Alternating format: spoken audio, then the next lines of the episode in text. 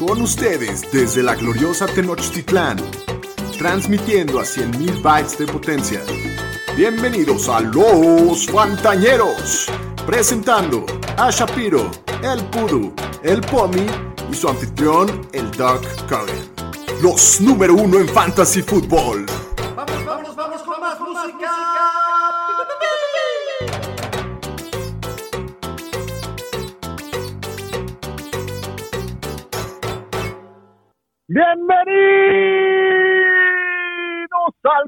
Podcast de los Fantañeros. Hoy es martes 29 de diciembre, una edición muy especial en la que celebramos a nuestros dos campeones fantañeros, el señor Hasta se me pone la piel chinita con esta, con esta canción. Sí, no, no.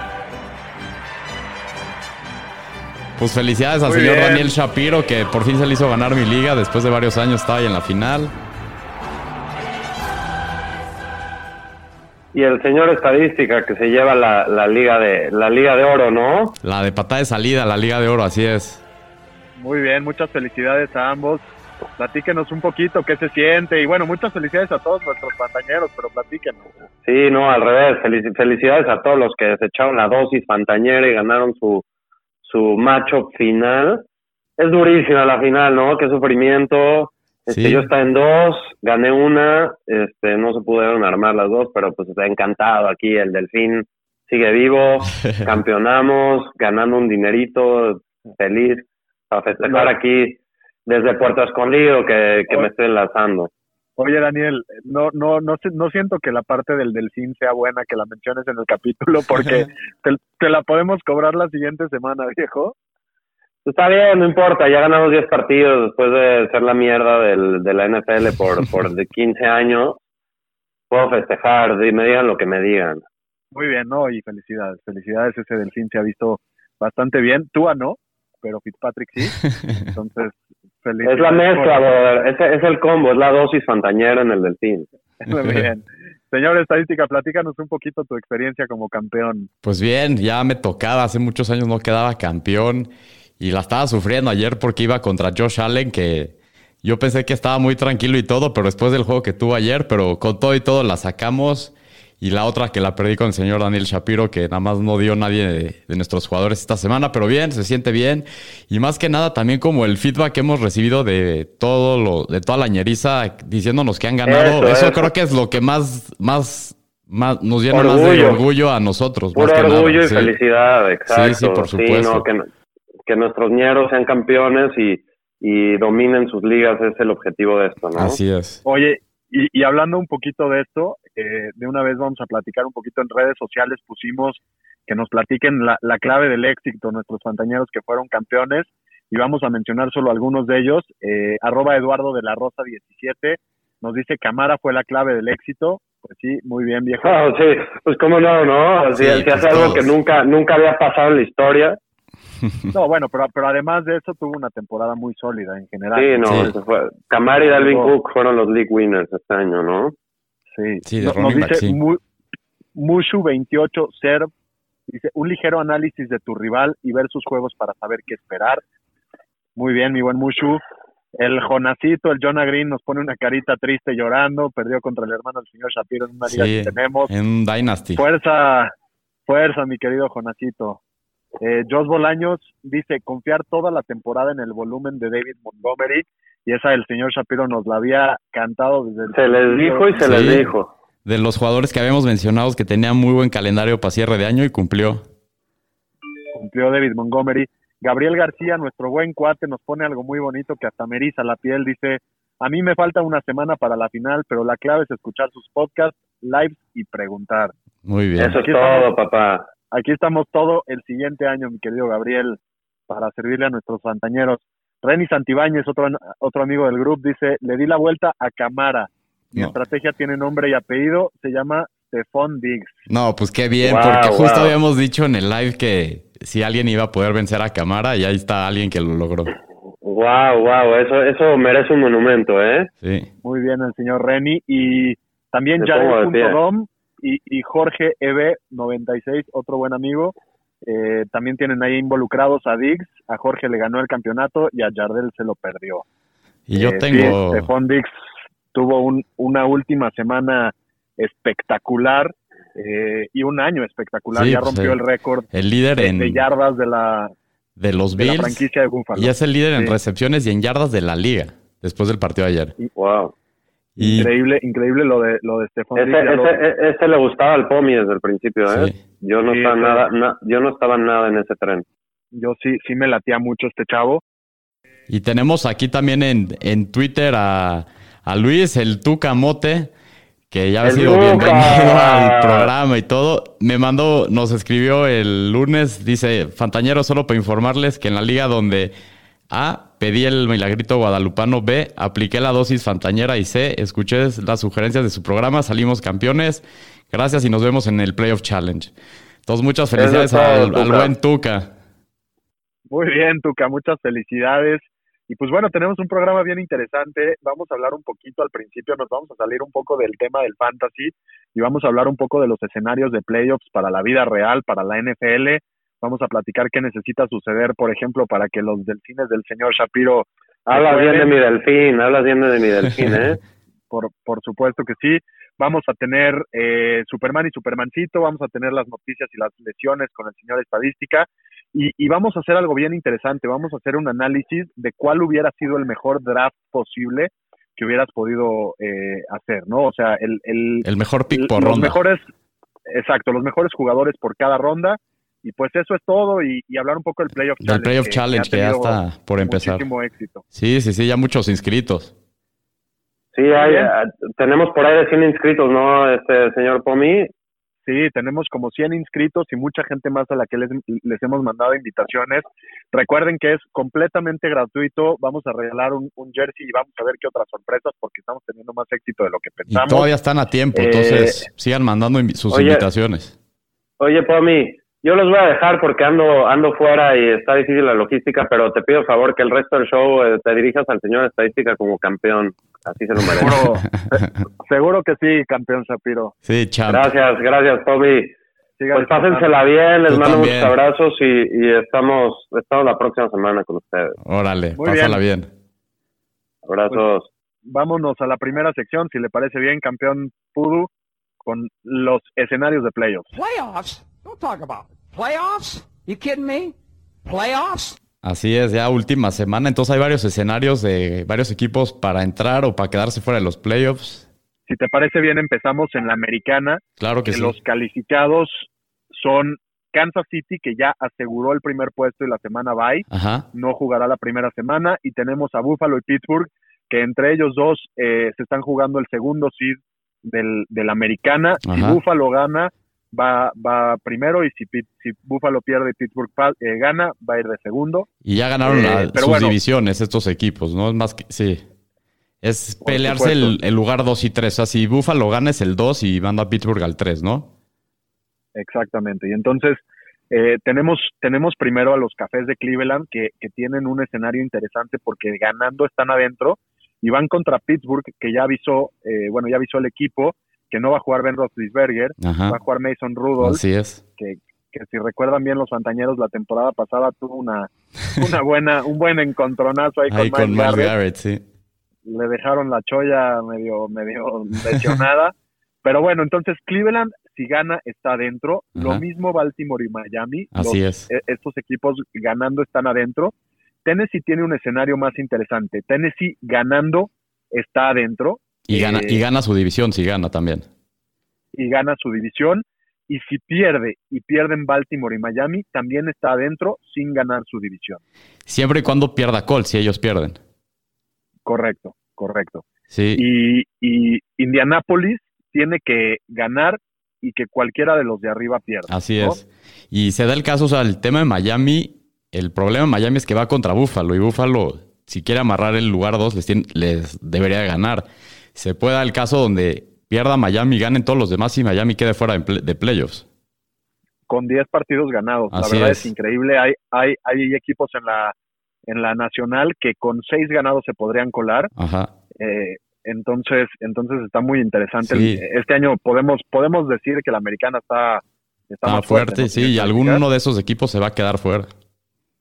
De acuerdo, de acuerdo. Y, y pasándonos un poquito a la nacional, hablemos primero de Green Bay y de Nueva Orleans, que están, eh, están evidentemente ya en playoffs y ya, ya ganaron su división, eh, pero Green Bay asegura el first seed y la, y la semana de bye week si gana, y si no llegara a ganar y Nueva Orleans gana, Nueva Orleans toma el lugar como, como el primer sembrado y no juega la primera semana. Por otro lado, tenemos también a los, a los Seahawks de Seattle, que ya están calificados y ganados su división, y a Tampa Bay, que viene un poquito atrás de Nueva Orleans en esa división, pero también ya tiene playoffs Así es. ¿Cómo están los demás equipos, señor Estadística? Pues los que pueden pasar es de los otros dos lugares de Wildcard es Rams, Arizona o Chicago. Y básicamente Rams juega contra Arizona, entonces el que gane ese partido básicamente está adentro. Y Chicago tiene que ganarle a Green Bay, que Green Bay también todavía tiene por algo que pelear. Entonces se pone ahí interesante. Se pone, se pone durísimo. Ahora, si Chicago perdiera, eh, Arizona y Rams todavía pueden pasar, gane quien gane y pierda quien pierda. ¿no? Así es. Y, y por otro lado, y en, en la división este que, que ya platicábamos, eh, que puede llegar a pasar un equipo con seis ganados, que se podría ser los Giants o Dallas, tenemos en primer lugar a Washington, que si gana, pasa y los otros dos quedan eliminados automáticamente. Así es. Y, si llegara a perder Washington, Washington se queda fuera y, el, y el que iría a playoffs sería el ganador entre los Giants y Dallas. Así es. Y el partido de Washington es Sunday night. Entonces, pase lo que pase en el partido de la mañana, van a tener que esperar en la noche todavía para ver si van a pasar o no. Perfecto. Sí. Perfecto, pues bueno, vamos, vamos a meternos un poquito más en tema de fantasy y vámonos con las noticias de la semana. Pudu. Las noticias con el Pudu. Bueno, vamos a empezar en Washington, que el quarterback Dwayne Haskins lo cortaron después de que lo cacharon la semana pasada, que andaba ya en un table dance sin cubrebocas. Había mucha molestia del equipo, lo acabaron cortando después de- del partido del domingo que se vio muy mal. Y ya pasó waivers, lo que quiere decir que ya es un free agent y ningún equipo se interesó en él. No, y, y después de la, de la exhibición que da la semana pasada, uno pensaría que, que si te agarraron y si estás en el ojo del huracán te, te vas a romper el hocico por ganar el partido y lo hace bastante mal, ¿no? Bastante mediocre, incluso incluso lo sacan, lo sientan. Entonces, pues yo, yo veo difícil que agarre equipo, no sé tú. Yo también. Probablemente a lo mejor el próximo año alguien lo draftea ya al final. Más bien no draftean, lo, le dan un contrato ahí mínimo a ver si, si hace algo, pero no creo que ya tenga mucho futuro en la NFL, la verdad. Y hablando en el tema del COVID, los Titans pusieron al pateador Stephen Goskowski en la reserva de COVID y los Rams al receptor Cooper Cup. Entonces, otro jugador de los Rams que tampoco va a estar para el partido contra Arizona. Y bueno, lo que habíamos dicho, los Steelers anunciaron que el quarterback esta semana va a ser Mason Rudolph, que van a descansar al Big Ben. Y los Eagles también dijeron que el quarterback para esta semana 17 va a ser Jalen Hurts. Y el linebacker Thomas Davis anuncia que se retira, que estuvo muchos años ahí en Carolina. Y hablando de otro tema que no tiene nada que ver con... No es nada de fantasy, pero me llamó mucho la atención. El tackle ofensivo de los Panthers, Russell Okung, es el primer jugador que le van a pagar en bitcoins, que me llamó mucho la atención. Va a recibir la Está mitad de su increíble sueldo esta noticia. eh, de esta manera. Entonces sí, sí es a lo que me llamó y creo que es a lo que los jugadores van a estar buscando con varios equipos que les paguen de esa manera, ¿no? De aquí a futuro. Hasta aquí mi reporte, Joaquín. Vámonos con las lesiones, Pudu. Los Fantañeros presenta Instituto Mexicano del Seguro Social. Bueno, vamos a hablar de lesiones para los que todavía tengan sus finales esta semana 17. El receptor de los 49ers, Brandon Ayuk, tiene un esguince alto de tobillo. Ya dijeron que está fuera para la semana 17, si es que lo tenían. El receptor de Washington, Terry McLaurin, está en una bota para caminar igual con una lesión de un esguince de, de- de tobillo alto. Y todo parece que no va esta semana. Y el equipo dijo que está optimi- optimista que el quarterback Alex Smith pueda jugar esta semana el Sunday night. Le surge ahí, ¿eh? La verdad, surge, sí. Lo necesitan. Sí, muchísimo.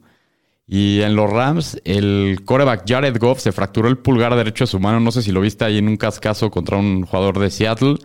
Ya lo operaron de la mano y no va a jugar esta semana. Entonces, está duro el panorama para los Rams este fin de Se semana. se ve difícil. Sí. Y también en los Rams, el corredor Daryl Henderson sufrió un esguince de tobillo y está puesto en el injury reserve, entonces no van a contar para él, con él. y esperan que esté de regreso Cam Makers. Entonces ya van varios ahí que no van a estar para este partido de los Rams. Híjole, qué complicada situación, porque como ya, ya mencionamos, tienen que ganar el partido. Vienen de una semana de perder con la, contra los Jets ridículamente y de una semana, y bueno, la última semana pierden contra Seattle. Entonces se ve, se ve complicada la cosa ahí. Y en el mismo partido, Kyler Murray, el quarterback de Arizona, tiene una lesión en la pierna y está en duda su estatus para el partido de la semana 17. Entonces a lo mejor los dos equipos van con quarterbacks reservas. Está fuerte la situación para los dos. Ajá. Y este, los Panthers dijeron que el corredor Christian McCaffrey obviamente otra vez no va. Qué raro.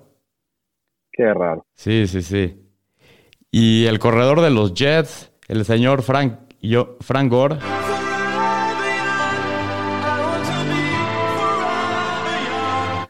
Con una lesión en los pulmones ya dijeron que no va esta semana, entonces ahí nomás para que tengan eso en cuenta. Y el corredor de los Bengals, Joe Mixon, otra semana que tampoco va, que eso ya ni es de extrañarse. Y en los Chiefs, el receptor Sammy Watkins tiene una lesión en la pantorrilla y lo más seguro es que lo descansen esta semana y hay que monitorear eso entrando a playoffs porque es un jugador que ya lo hemos visto, es bastante recurrente en lesiones. Y, y, y agrega mucho valor en playoffs, entonces si lo pierden sí, sí puede estar complicado, pero vámonos con los Supermanes y Supermancitos de la semana de la final.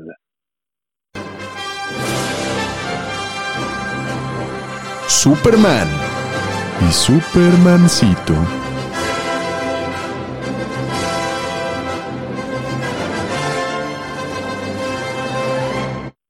Bueno, pues aquí nos arrancamos con Josh Allen, que tiene una actuación de 320 yardas, 4 touchdowns y además 35 corriendo.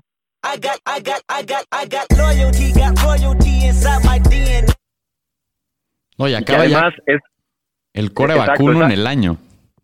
Exactamente, esa actuación le vale y los Bills se ven muy sólidos, se ven muy impresionantes, eh, aplastaron a New England, que no es tanto decir, pero traen, traen, vaya, traen el momentum, ¿no? Así quizás, es. Quizás hasta más que Kansas City. Creo que es el equipo que más miedo le debe dar a Kansas City ahorita en la, de la americana. Sin duda, sin duda. Y bueno, seguimos con Tom Brady, 348 yardas y 4 touchdowns. En Ahora una sí, mitad. Se las dijimos. en una mitad porque lo sacan. Eh, eh, Estas sí se las dijimos. Contra Detroit era un, un matchup muy esperado, además, sin coaches. Y por último, de Sean Watson, que me da tanta lástima, tiene 324 yardas, 3 touchdowns y 38 corriendo. En ese equipo, esa ofensiva sí es un one-man show y se llama de Sean Watson. Y sigue haciendo las cosas a pesar de no tener pues un equipo que lo respalde, ¿no? Así es. En corredores. ¿Me ayuda con ese drop? Jefazo. No, bueno. El jefe de jefe, señores, Alvin Camara, el día viernes contra mis vikingos, que tiene un día muy histórico, con 155 yardas y 6 touchdowns. Tuvieron que transcurrir, me parece que un poquito más de 90 años para que un jugador vuelva a meter 3 touchdowns por tierra. Y Eh, es- una de las actuaciones Y, y de lo que está viendo, creo que es la mejor actuación de Fantasy en la historia, rompiendo un récord de Jerry Rice y el mejor, el mejor también desempeño de alguien en una final de, Fantasy. Ah, no, eso, eso seguro, la gente, ya lo decíamos, la gente que jugó contra él, pues ni modo, ya tenemos un caso que sí lo venció eh, y, y nos dio mucho gusto. Y bueno, siguiendo Miles Gaskins de los Delfines, que regresa y regresa muy bien. Teníamos un poquito de miedo de que vaya a compartir el backfield ahí con Salvon Ahmed, pero, pero corre 87 yardas y por aire tiene 82 y dos touchdowns. Y Samaji Pirine de, de los Cincinnati, que tiene 95 yardas por tierra y dos touchdowns y además recibe 41. Entonces, además de Camara, sí tenemos a dos invitados que no se aparecen muy seguido. Ujú. Platícanos de los wide receivers, Pudu. ¿Quién, quién se vio bien? Como siempre. Pues Devante Adams, que la verdad. ¿qué más se puede decir de Devante Adams? Qué consistencia todo el año, es increíble lo que hace con Rodgers. Por más de que saben que se la van a tirar a él, le ponen doble cobertura, no pueden hacer nada con él. 142 yardas, 3 touchdowns. Y Stephon Diggs igual, 145 y 3. Y Mike Evans también a mí me lo acomodaron 181 y 2. Estos tres lo que dieron hicieron campeones a muchos. Y Devante Adams y Stephon Diggs, qué temporadas. Todos los que lo traían probablemente te llevaron a campeonato. Sí, seguramente la siguiente semana nos echaremos un Superman y Supermancito de lo que fue toda la temporada, temporada. Y, y vamos a hablar Vamos a hablar de estos dos muy seguramente. Eh, en los en los tight ends eh, está Jimmy Graham que tuvo 69 y 2 en, en una ofensiva de Chicago que se ve mejor que nunca. Sí, está despertando ahí con Eh, Trubitsky. Despertando Irv Smith de los vikingos de Minnesota que tiene 53 y 2 en la paliza que les acomodó Nuevo Orleans. Y Travis Kelsey que es el invitado eh, De de, toda de la honor y semana, el sí. que siempre está aquí con 98 yardas y un touchdown y cómo se ve este cuate. Sí, ya tiene. hablar de él un poquito más adelante. Rompió el pero- récord de Kirill de más yardas por un tight end en una temporada. y, y- y bueno, es su quinto año seguido siendo el uno de fantasy para la posición. Nunca había sucedido. Increíble lo de Tyren. Sí.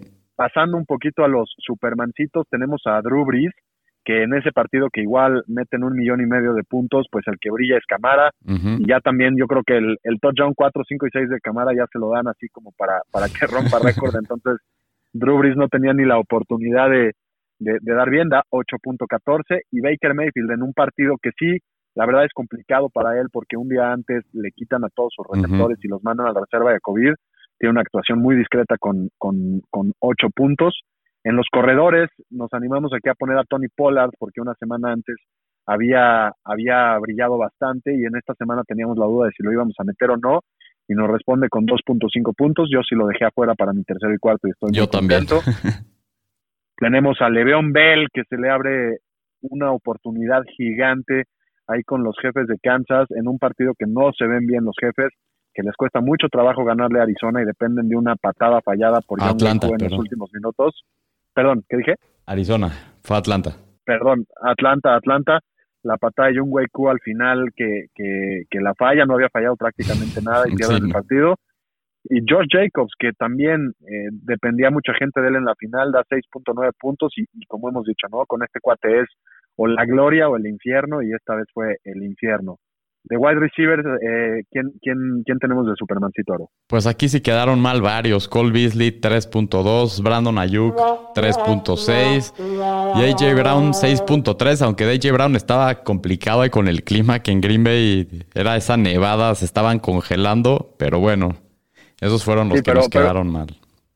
Pero en el mismo clima, Da- Davante Adams metió tres touchdowns. en esto. Sí, no, y lo que hace Rodgers en ese clima cada vez me gusta más para ser el equipo que se vaya a llevar la nacional. No creo que nadie con ese clima pueda ir a ganarles en Lambeau Field.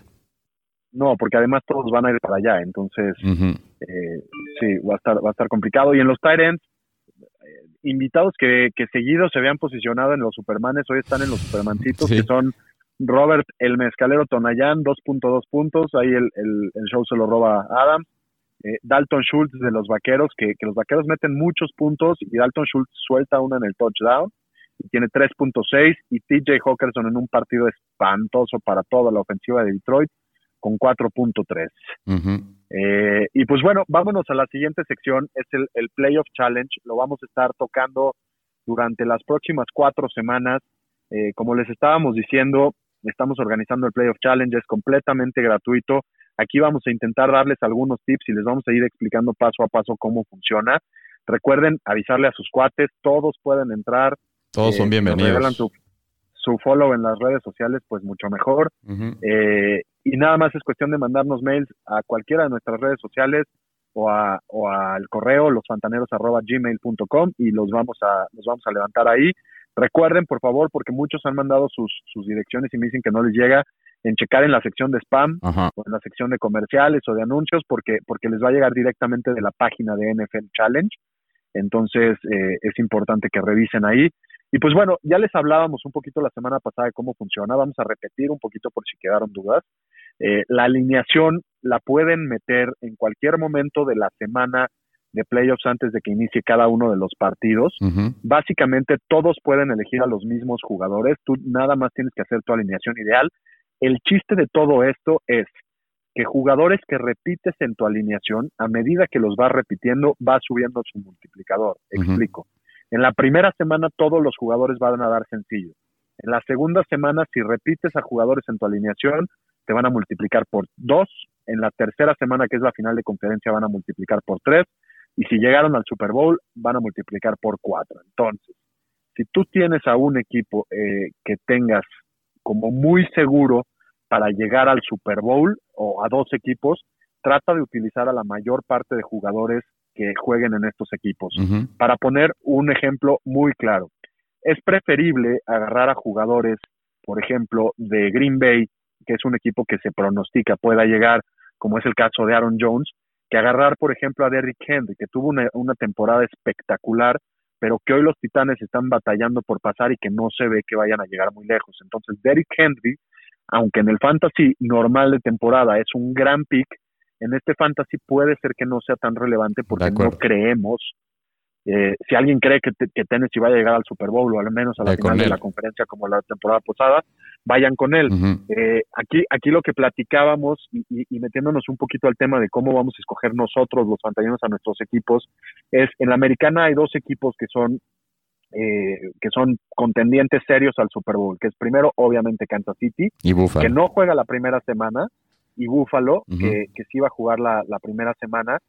Eh, y justamente en estos dos equipos no hay corredores que sean muy sexys para alinear, ¿no? Tienes De a. Le'Veon Bell, a Darrell Williams, tienes a Singletary y a Moss, sí. ninguno de ellos ninguno de ellos eh, se ve muy interesante entonces a quién escogeríamos nosotros obviamente Camara es una opción porque Nuevo Orleans también tiene oportunidad de, llegar al Super Bowl y los dos corredores de Green Bay porque hay, que- hay que ver cómo se porta AJ Dillon en la última semana pero Ujú. a AJ Dillon le dieron mucha chance en el partido Y de Tennessee tuvo porque salió medio excelentes. tocado Aaron Jones, también hay que ver eso.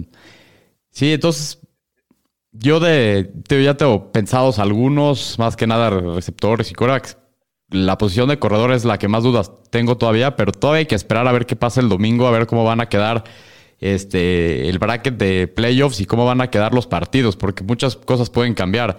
En una de esas al tipo, a lo mejor a Tennessee se le abre el par- se le abre el calendario no tiene un partido tan difícil la primera semana. Entonces hay que ver todavía muchas cosas, pero sí, ustedes vayan pensando quiénes son los equipos que más lejos creen que van a llegar y que eso es, esa es como la idea de esto. O sea, usar la- los mismos jugadores la mayor cantidad de partidos posibles para que te dupliquen, tripliquen o cuadripliquen los puntos. y quizás ya les estaremos avisando por redes sociales, pero por ahí el domingo de la siguiente de esta semana o el lunes en la noche de esta misma semana eh, vamos a vamos a hacer un live para que nos manden sus preguntas de cómo funciona. Mientras váyanse registrando, métanse ahí al grupo y pues ahí los estaremos viendo y, y- y que gane el mejor, ¿no? Así es. Y vamos a seguir hablando de esto en los próximos programas, entonces no, no se preocupen y está bastante fácil. Ahí vienen también las instrucciones de, de cómo se juega y las reglas y todo. Muy bien. Y ahora una, una sección especial, vamos a estar teniendo varias de estas secciones en las que vamos a ir resumiendo lo que ha sucedido en este año de Fantasy, que fue algo sui generis y fue complicado. El día de hoy nos dimos a la tarea de hacer la mejor selección de draft posible. Eh, vamos a agarrar a los mejores jugadores de cada ronda que sí pudieron haberte llegado, es decir, no al primero de cada ronda. Eh, va- vamos a agarrar jugadores que, que según esto eh, fueron bastante, bastante importantes según su ronda. Y, te arrancas con la primera ronda, señor estadística. Sí, pues de la primera ronda, el mejor pick fue Dalvin Cook. Este está aquí medio en duda. A lo mejor gente dice que también puede ser Devante Adams, pero aquí lo que estamos diciendo más que nada fue todo el tema de consistencia, ¿no? Este Dalvin Cook solo tuvo dos partidos con menos de 15.2 puntos y tuvo ocho partidos con más de 20 puntos o más. Y esto más que nada porque cuando tienes un corredor, ya sabemos lo, la, clave- la clave que es tener en tu alineación un corredor de este calibre. Entonces, por más de que Devante Adams sí tuvo un temporadón y todo, pues nosotros ponemos a Dalvin Cook como el número uno. Aparte, tenía todo el tema del riesgo de las lesiones y de su contrato al principio de la temporada. Y la gente que lo seleccionó se fue bien recompensado. No, y no jugó un partido y salió medio tocado en otro. Entonces, increíble la temporada de mi Dalvincito, que, que, que Dios nos los conserve sano muchos años. En la segunda ronda tenemos al Tyrant Travis Kelsey, que qué temporada tiene también. Travis Kelsey contra el segundo Tyrant, que es Darren Waller, le gana por 60.9 puntos en PPR y contra el tercero por 143 puntos. Y además, cuando más necesitabas a Travis Kelsey, que fue en las últimas tres semanas, de la 13 a la, 10 a la 16, hizo 100.8 puntos de PPR. Entonces es una temporada histórica en la que rompe récords y en la que hubiera valido ser pick de primera ronda también, De porque estaba mucho mejor que muchos wide receivers y running backs. Entonces, increíble, ¿no? Eh, tercera ronda pudo Pues tercera ronda, el receptor Allen Robinson, que acabó como receptor 10 en el año. Ya sé que muchos van a decir, no, pero Allen Robinson y que Chicago y que la ofensiva y todo. Pero mira, las opciones que había ahí también era Todd Gurley o Chris Carson, que pues la verdad decepcionaron comparado contra Allen Robinson. Todd Gurley fue un boss tremendo al final, ya ni jugaba. También había receptores como Mike Evans, que fue inconsistente y todo. Y AJ Brown, que estuvo tocado, pero también tuvo un buen, una buena temporada. Para nosotros, lo que consideramos que es lo que lo hace el receptor, de- el pick de la tercera ronda, fue lo consistente que fue, por más de que tuvo pésimos quarterbacks todo el año, solo tuvo tres partidos donde acabó con menos de 70 yardas y lo hemos visto las últimas semanas desde que Trubitsky tomó la titularidad, lo buscaba 15, 20 veces por juego, se las echaba a él y no podían hacer nada. Entonces Robinson sigue demostrando que es uno de los mejores receptores de la liga, sea quien sea su quarterback. Sí, y no es una opción nunca tan sexy, ¿no? De, No. de- de escoger ni de meter. Y cuando dices el nombre, pues como que no brilla tanto, pero es, es eh, una temporada, en la pasada acabó como el 11, ¿no? Es otra temporada con, con, mucho éxito, ¿no? De En acuerdo. la cuarta ronda, el mejor pick hubiera sido Calvin Ridley, que acaba como receptor número 4 del año eh, y, que, y que en una defensiva, en una, perdón, una ofensiva con mucho aire, eh, ya está tomando el lugar como el receptor favorito de Matt Ryan. Además. Julio tiene una temporada que estuvo bastante plagada de lesiones, pero además eh, Ridley tiene menos de 14 puntos, cua- eh, perdón, 14 puntos PPR de fantasy solo una vez que estuvo lesionado, ¿no? Entonces, eh, tuvo 90 yardas y touchdown o más en 12 de 13 partidos. Entonces, gran pick Sí, Ridley y lo yo lo- viendo aquí. Yo lo agarré en una de mis ligas y fue una belleza pick. Y le, le pegué, fue una de mis predicciones. Yo dije que iba a ser top 6 en el año y ahí estuvo. Le pegaste, muy bien. sí, sí, sí. Es- Eh, en la quinta ronda, Pues en la quinta ronda nos vamos a seguir con los receptores. Es DK Metcalf, el receptor de los Seahawks. Este, pues no hay mucho que decir de Metcalf. Se vio desde temprano quién era el mejor receptor ahí en, en Seattle, al que buscaba más este Russell. Y tuvo 80 yardas o un touchdown en 11 de sus 15 partidos. Y lo mejor de él es de que tiene mucho techo todavía y mucho potencial a futuro. Esta es su segunda temporada en la liga. Apenas está agarrándole la onda. Entonces creo que este receptor va a ser probablemente a lo mejor una segunda ronda para el próximo año. Con ese tamaño que ¿Crees? tiene. ¿crees que no se pueda colar en el draft en la primera ronda el siguiente año, Pudu? No, no creo, porque creo que todavía hay mejores receptores que él, más consistentes como Devante y Tyreek y así, pero creo que es un buen pick para segunda ronda para el próximo año. Bien, entonces. Eh, en la sexta ronda, la mejor elección hubiera sido David Montgomery, que acaba como running back 6. Eso está increíble, tiene un ¿no? inicio de año increíble, ¿no? Tiene, tiene un inicio de año, pues, más o menos eh, dudoso o medio inconsistente, sin, sin muchas yardas por acarreo, pero cierra de una manera impresionante. Tiene 126 puntos fantasy en sus últimos cinco partidos. La gente que lo agarró sabía que se le venía un, un calendario muy bueno. Entonces, eh, parece, digo, en, en esta ronda también teníamos a Stephon Diggs, pero cómo, cómo ayudó David Montgomery a sus, a sus dueños al final. Y, y fue un tema de fe, ¿no? De, de creer en el volumen. De aguantarlo, Y si sí. lo tuviste y lo aguantaste, pues probablemente te acercaste a estar en la final y quedaste campeón. De acuerdo, sí. Eh, en la séptima ronda, platícanos a quién escogimos y por qué, Pu- porque Pues, eso es eh, importante. Este sí está medio así, medio raro. También me sorprendió cuando lo hicimos. Pues en la séptima ronda, Will Fuller, el receptor de los Texans, estuvo suspendido en los últimos juegos, pero igual acabó como receptor 25, o sea, borderline receptor 2. Y ¿qué podemos decir de Will Fuller? Su primera temporada sana, lo vimos, el talento que tiene. Terminó con 80 yardas o un touchdown en 9 de sus 11 partidos. Solo tuvo un partido que excepcionó que sí tuvo una dona. Pero fuera de eso, muy consistente. Wide receiver entre el borde 1 y 2 durante toda la temporada. Y ahora lo interesante con él es saber qué pasa con, con Fuller el próximo año, si se queda en Houston, se va a algún, algún equipo. Yo creo que si se queda beneficia mucho a Deshaun Watson, pero Fuller lo que lo tuviste cumplió donde te lo llevaste hasta más. Y sería una grosería que se lo quiten a Watson, ¿no? De por sí no tiene armas y, y Ujú. hace lo que hace. Will Fuller le debe de ayudar. En la octava ronda, eh, el mejor pick hubiera sido Aaron Rodgers, porque acaba como coreback 4. Si recuerdan bien, los corebacks empezaron a ir en la segunda, tercera ronda, Lamar, Mahomes, Kyler se fue en la cuarta, quinta. Eh, entonces Aaron Rodgers, que se estuvo yendo como de coreback 9 o 10, que acaba como, como coreback 4, tiene una temporada espectacular.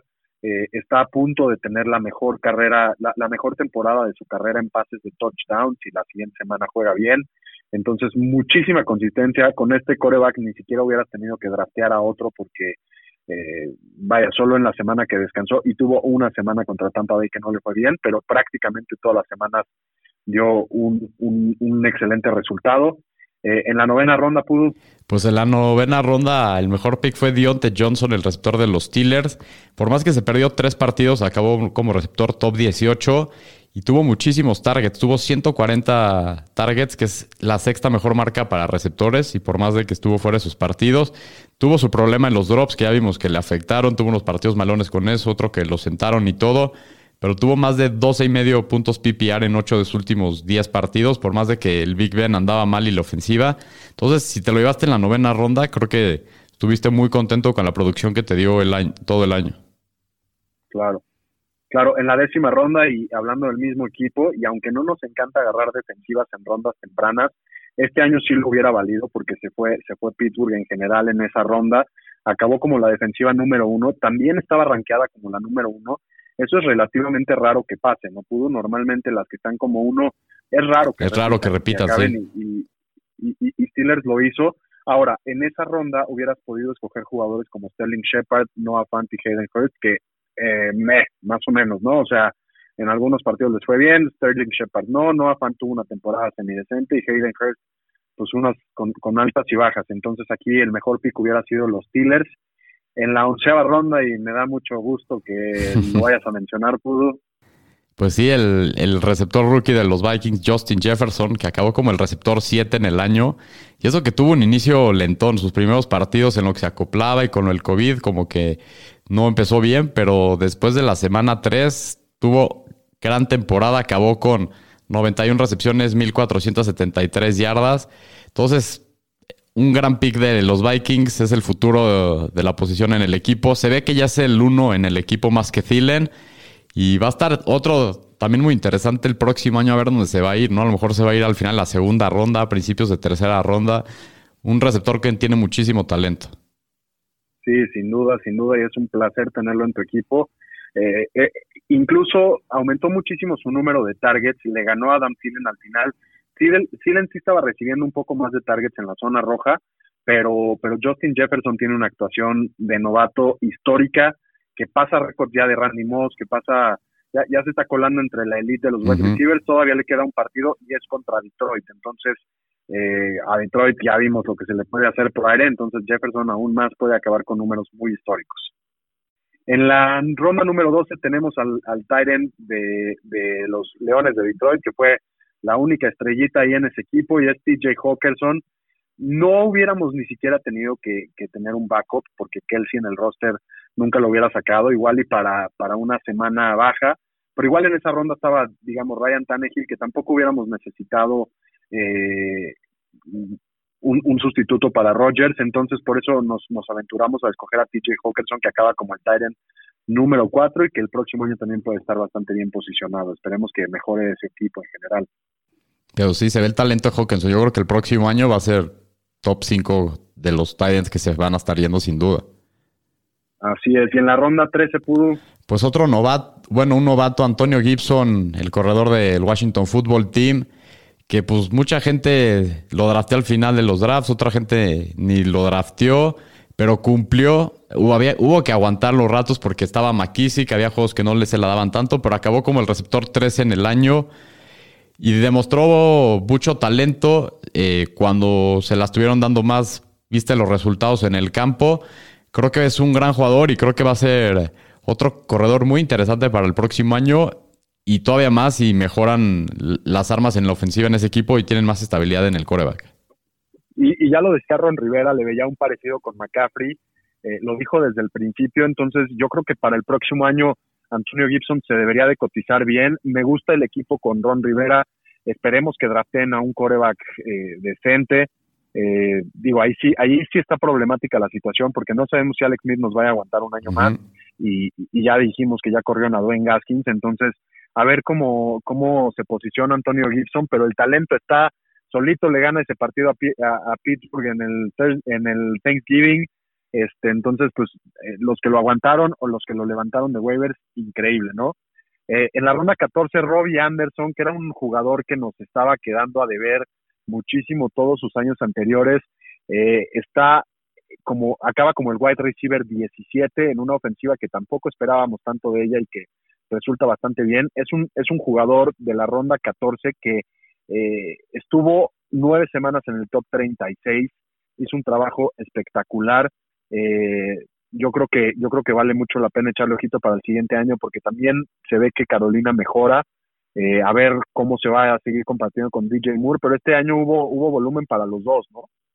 Así es, y bueno, más bien para los tres también, porque el jugador que vamos a decir de la, de la ronda 15, Curtis Samuel, también otro jugador que pues había muchas dudas con él empezando el año, cómo lo iban a utilizar en esta ofensiva con nuevo coaching staff y todo.